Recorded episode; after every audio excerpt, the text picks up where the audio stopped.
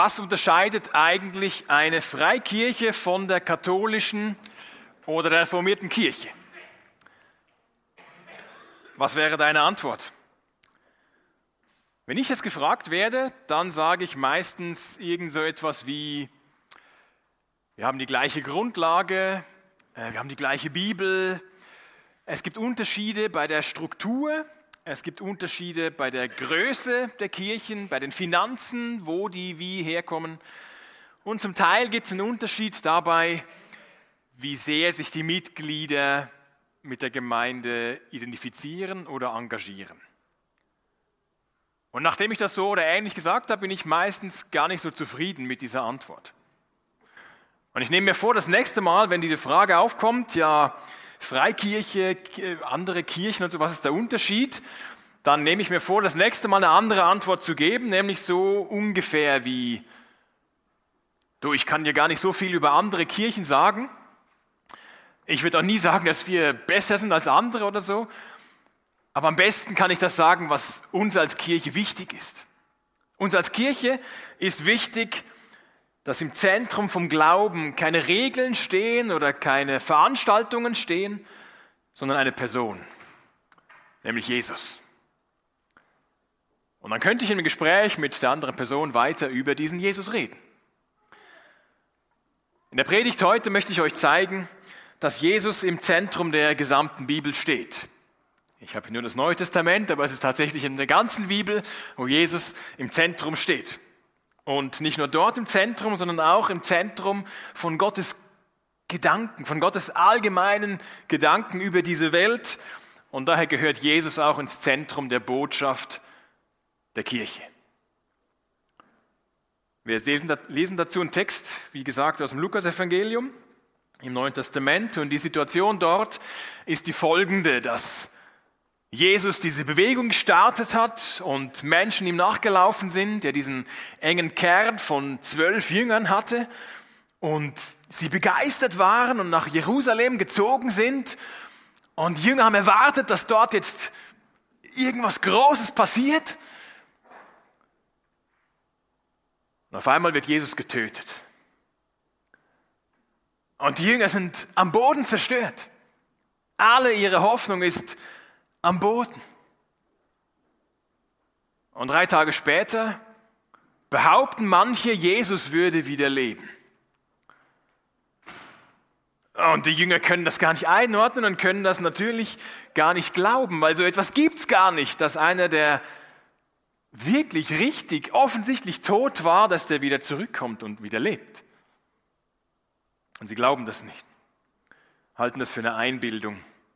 Und erst als Jesus selber vor ihnen steht und sie die Wunden der Kreuzigung sehen, beginnen sie zu ahnen, vielleicht ist da doch was dran.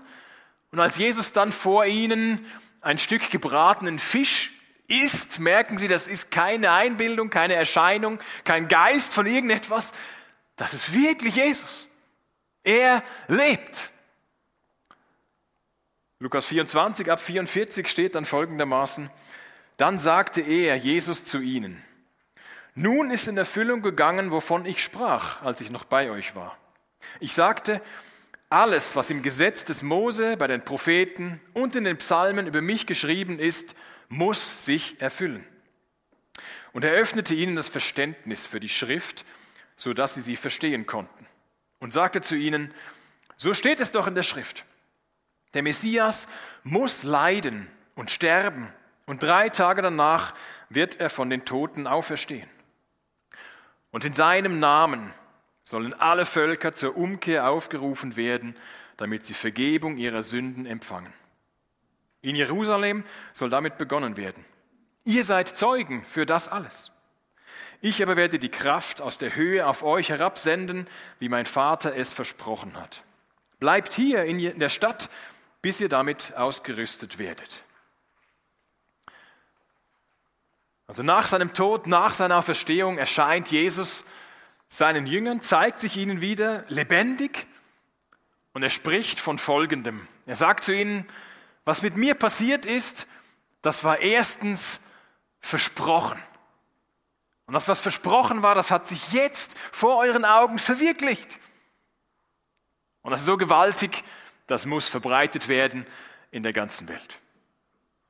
Zum Ersten, versprochen.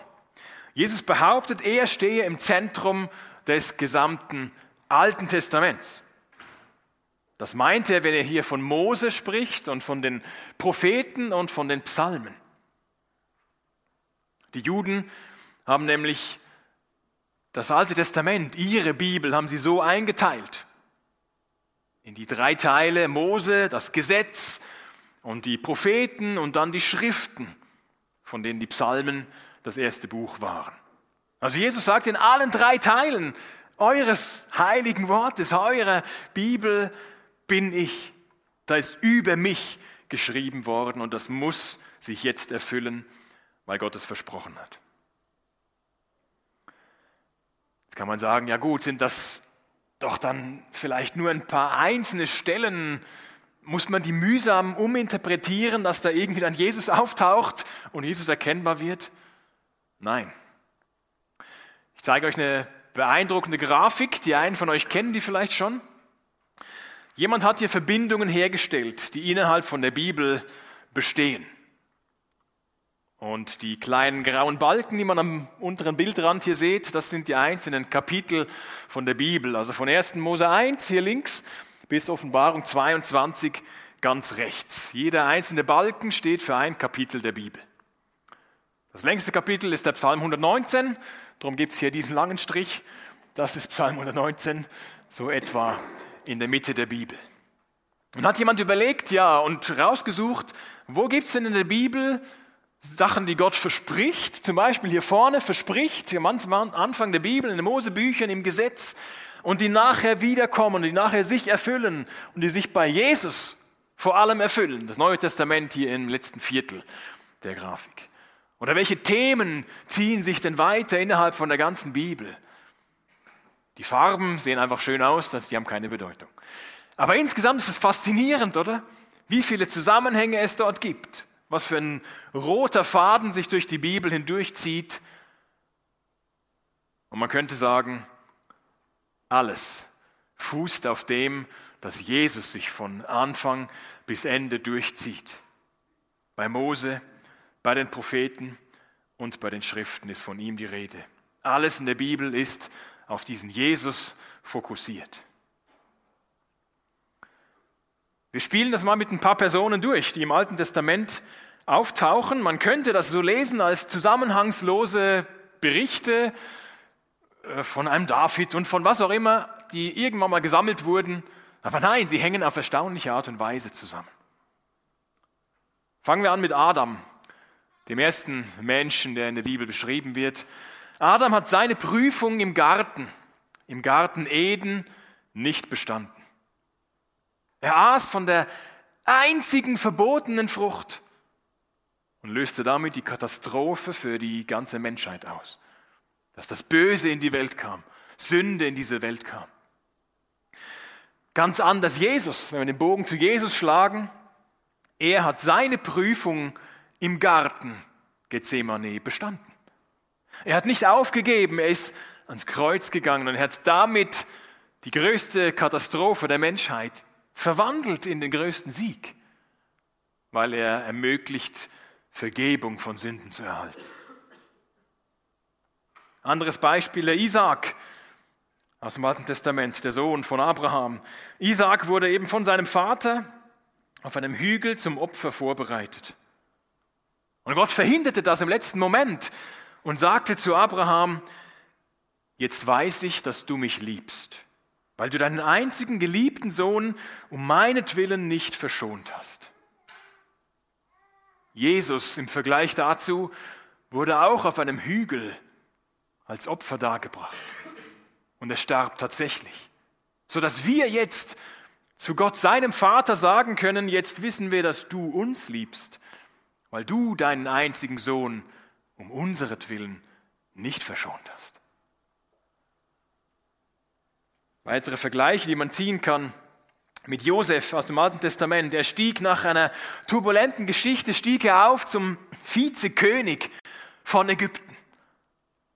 Er vergab denen, die ihn verraten und verkauft hatten, und in seiner Macht rettete er sie vor dem sicheren Tod.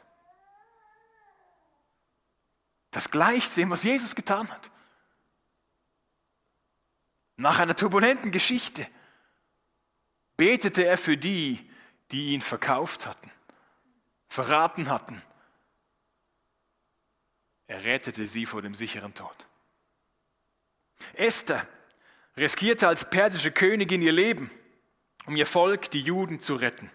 Jesus opferte sein Leben tatsächlich, um die ganze Menschheit zu retten. Hiob litt unschuldig, betete für seine nicht so ganz vorteilhaften Freunde, wie sie dort äh, rauskommen, aber er rettet sie damit. Mit seinem Gebet rettet er sie vor der Strafe Gottes. Wie viel mehr Jesus? Er leidet unschuldig und er betet für diejenigen, die ihn ans Kreuz gebracht haben. Jesus ist der wahre Tempel, der wahre Prophet, der wahre Priester, der wahre König.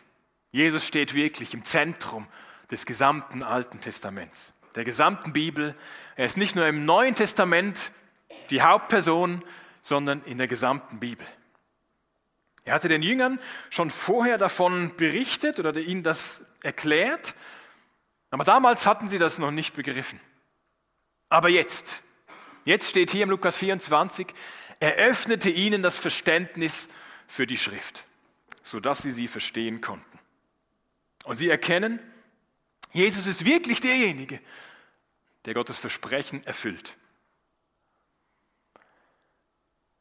Jetzt brauchen auch wir das immer wieder, dass Gott uns hilft, seine Worte zu verstehen.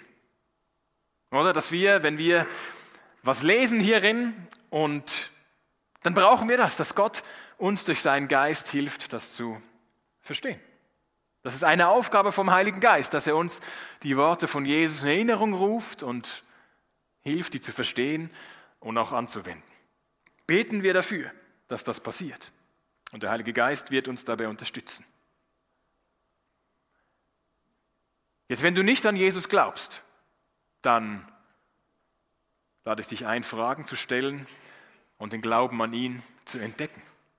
Und bei der Bibel zu merken, das ist ja Gott, der da zu mir spricht. Das sind keine leeren Worte. Das ist Gott, der sich mir zuwendet. Jetzt, wenn wir in der Bibel lesen, dann ist das normalerweise nicht so, dass wir genau auf unsere aktuelle Situation die Antwort hier nachlesen können, in einem einzelnen Vers. Das wird meistens nicht der Fall sein. Aber wir werden etwas sehen von der Liebe Gottes und von der Heiligkeit Gottes. Und wir werden aufgrund dessen dass er zuverlässig ist, werden wir mutig und frei Entscheidungen treffen können. Jetzt bin ich sicher, dass Jesus hier an dieser Stelle mit seinen Jüngern einzelne Stellen aus dem Alten Testament durchgegangen ist und diese Verbindungen aufgezeigt hat. Wir haben vorher das so im, im großen Bogen gesehen, von einzelnen Personen her, aber ich glaube, Jesus ist mit ihnen auch einzelne Stellen durchgegangen. Jetzt welche hat er dafür hernehmen können und zeigen können, dass er der Messias ist. Dass der Messias gemäß dem Alten Testament leiden und sterben und auferstehen muss.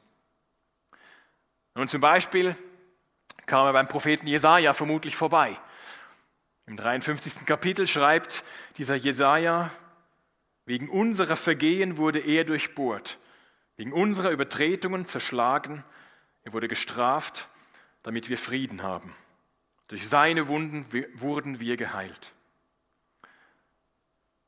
Mit Blick aufs Neue Testament ist klar, damit ist Jesus gemeint.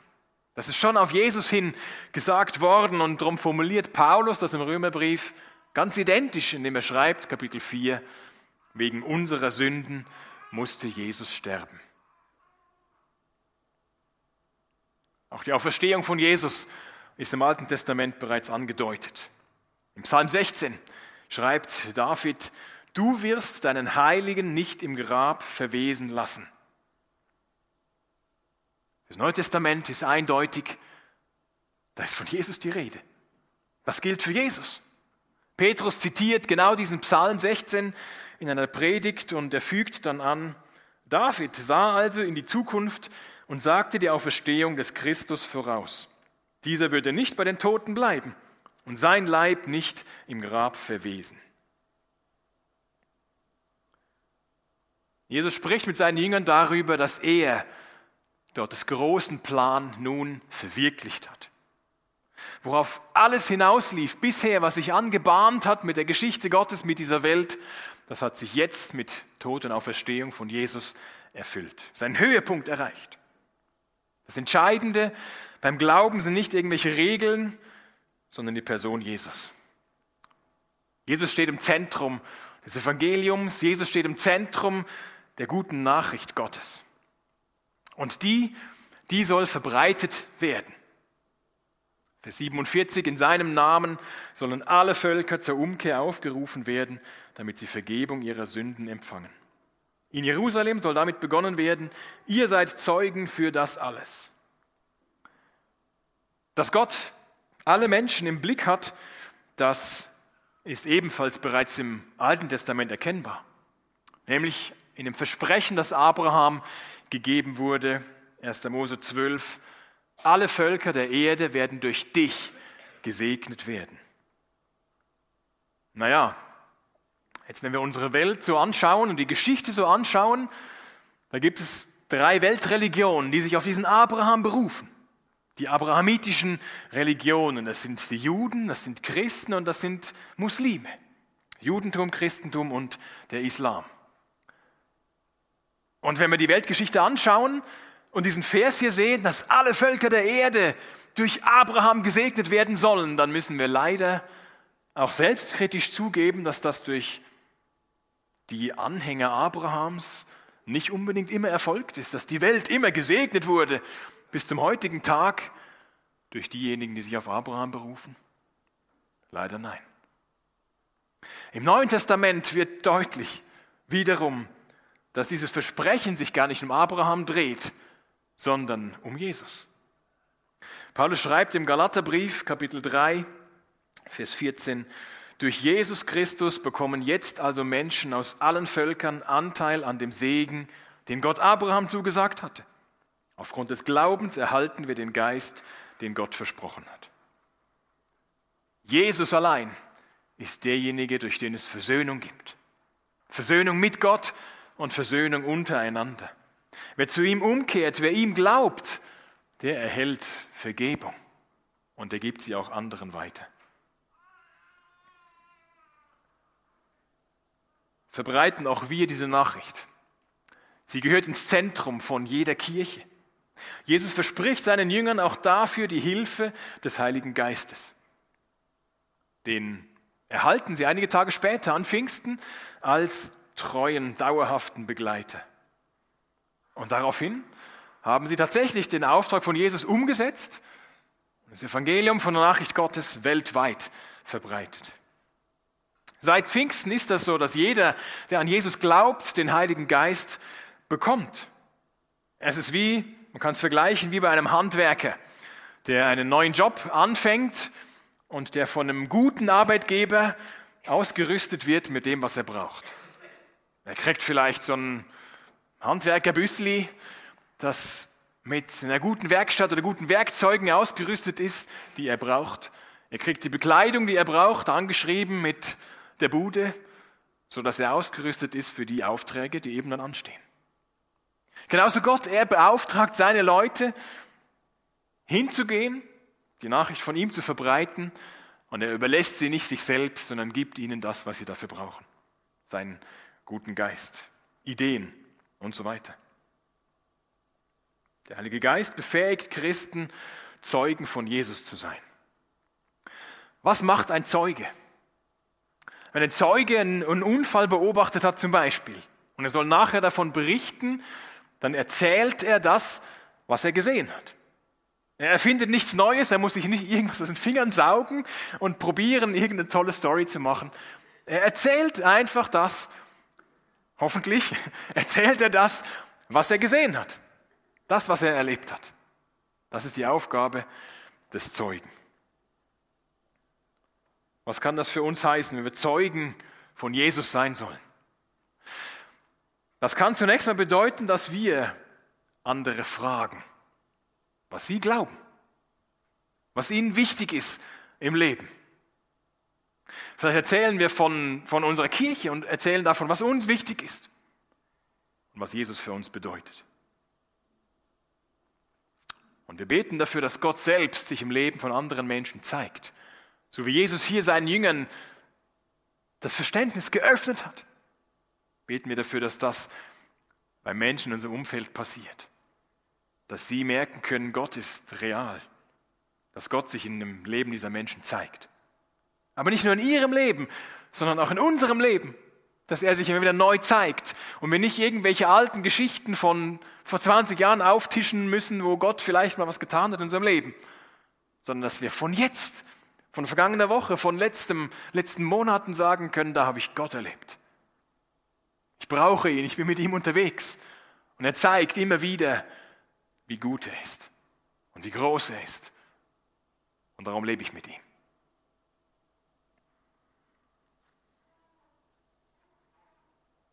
Nochmals zu dem Bild mit diesen Bögen. Das ist kein abgeschlossenes System, dass es fertig wäre und dass Gott nur in der Bibel Geschichte geschrieben hätte. Nein, es geht heute weiter. Nicht, dass es neue Offenbarungen gäbe und wir die Bibel weiterschreiben müssten, das nicht, aber dass Gott heute immer noch real ist und heute Geschichte schreibt und das sich weiterzieht in unsere Zeit hinein, auch in unser Leben hinein. Wenn Jesus im Zentrum der Bibel steht und im Zentrum von Gottes Gedanken über unsere Welt, dann liegt es doch nahe, dass Jesus auch im Zentrum von unserem Leben steht. Und nichts anderes sondern dass Jesus im Zentrum von unserem Leben steht und dass seine Liebe sich auswirkt auf unsere Beziehungen und unsere Arbeit, unsere Freizeit. Dass andere Menschen was merken davon, dass wir ihn zurücklieben mit allem, was wir sind und haben, weil er, Jesus, im Zentrum auch in unserem Leben ist. Lass uns beten dafür.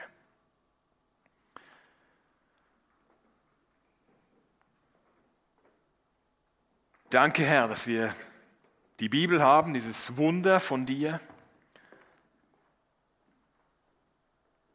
Dass wir darin entdecken können, Jesus, wo von dir schon was vorausgesagt wurde, was sich erfüllt hat und was so gewaltig und faszinierend ist. Hilfe uns, dich im Zentrum unseres Lebens zu haben. Zeig dich in dieser Welt, zeig dich in unserem Leben. Wir wollen dich im Zentrum auch von unserer Kirche haben. Dass wir dich ehren, dich lieben, deine Liebe feiern, deine Veränderung erleben immer wieder. Danke, Herr. Amen.